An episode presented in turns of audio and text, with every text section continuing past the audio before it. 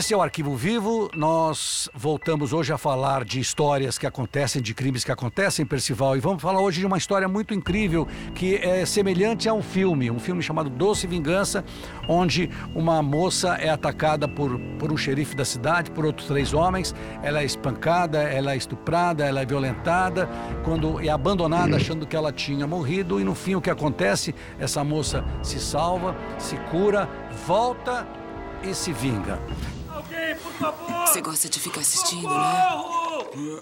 Esse é o filme, Doce Vingança, mas a gente vai falar de uma história real aqui, de Cláudia Campos, de 41 anos, que quando tinha 11 anos foi estuprada pelo pai.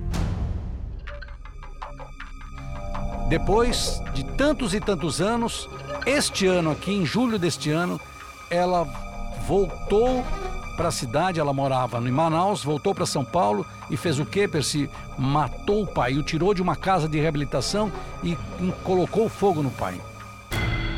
Exatamente. Você vê que o que houve com ela aos 11 anos de idade é algo traumatizante. Por essa razão, Renato, o estupro, o crime de estupro, ele é catalogado entre os crimes considerados hediondos pela nossa legislação penal. E o que é hediondo? É repugnante, repulsível, é, lamentável. Essa circunstância, que é agravante na lei, foi um tormento na vida da Cláudia. Quer dizer, ela passou a vida toda tentando digerir aquele trauma que atinge profundamente o interior de uma mulher. Qualquer mulher fica traumatizada. Você já viu, eu já vi, mulheres vítimas desse tipo de crime chegam na delegacia, fica relutante em contar o que houve para o delegado. Ela tem vergonha de relembrar o que se passou, chora. Então, o depoimento dela se torna um exercício psicológico, exatamente por todos esses motivos. Daí o filme ter sido uma inspiração, Renato. A clínica fica no Embu, no Embu-Guaçu, e ela tinha voltado algumas vezes aqui, e quando ela voltou em julho, no dia 8 de julho de, de julho deste ano, ela mandou uma mensagem via WhatsApp para o irmão dizendo o seguinte: Você viu o filme Doce Vingança? E escreveu: O apocalipse está chegando. O irmão não entendeu nada. E aí ela foi lá, conversou com o responsável da clínica, tirou o pai que estava fazendo tratamento de reabilitação porque ele era alcoólatra, o levou para as proximidades da clínica e o matou. Exatamente, quer dizer, ela ficou é, é, vivendo a absorção desse crime e idealizou o assassinato. Você vê que ela estava em Manaus e o pai estava aqui no Embu, Guaçu, em São Paulo. Então ela ficou pensando que havia chegado a hora. Não sei se esse filme é exatamente foi uma inspiração, mas a comparação se torna inevitável. Então ela resolveu é, praticar a vingança. Foi exatamente no espírito do filme que ela agiu.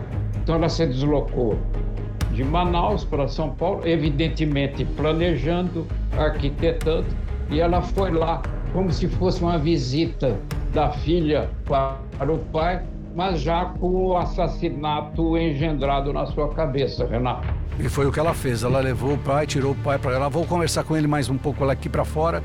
Foi, matou e foi embora. Fugiu. Fugiu e aí a polícia começou a procurá-la e ela ah, aparecia nas redes sociais.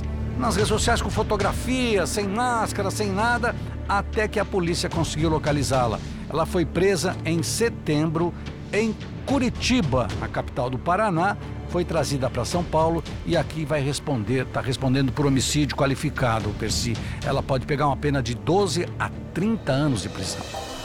Você vê o enredo psicológico dessa história. Quando ela foi violentada, estuprada lá no Amazonas, aquilo foi um choque na comunidade, porque todo mundo ficou sabendo do crime de estupro. Por isso, Renato, você vê que a psicologia, né?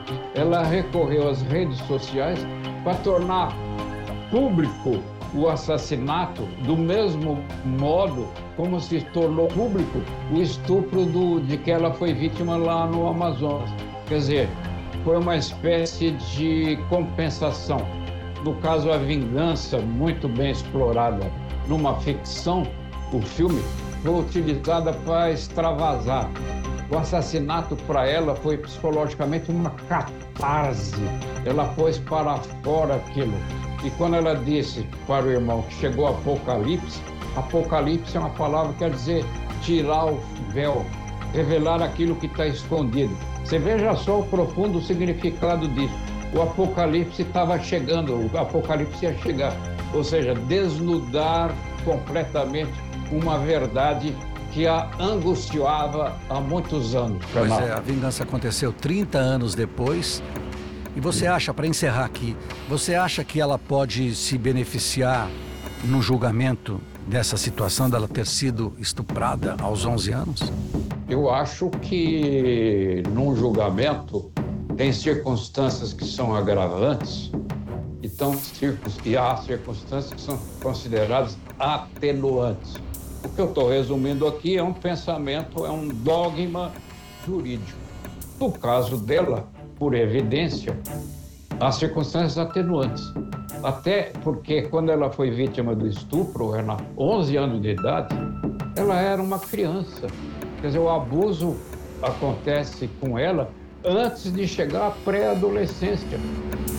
Mas foi um tormento, um trauma para a vida dela.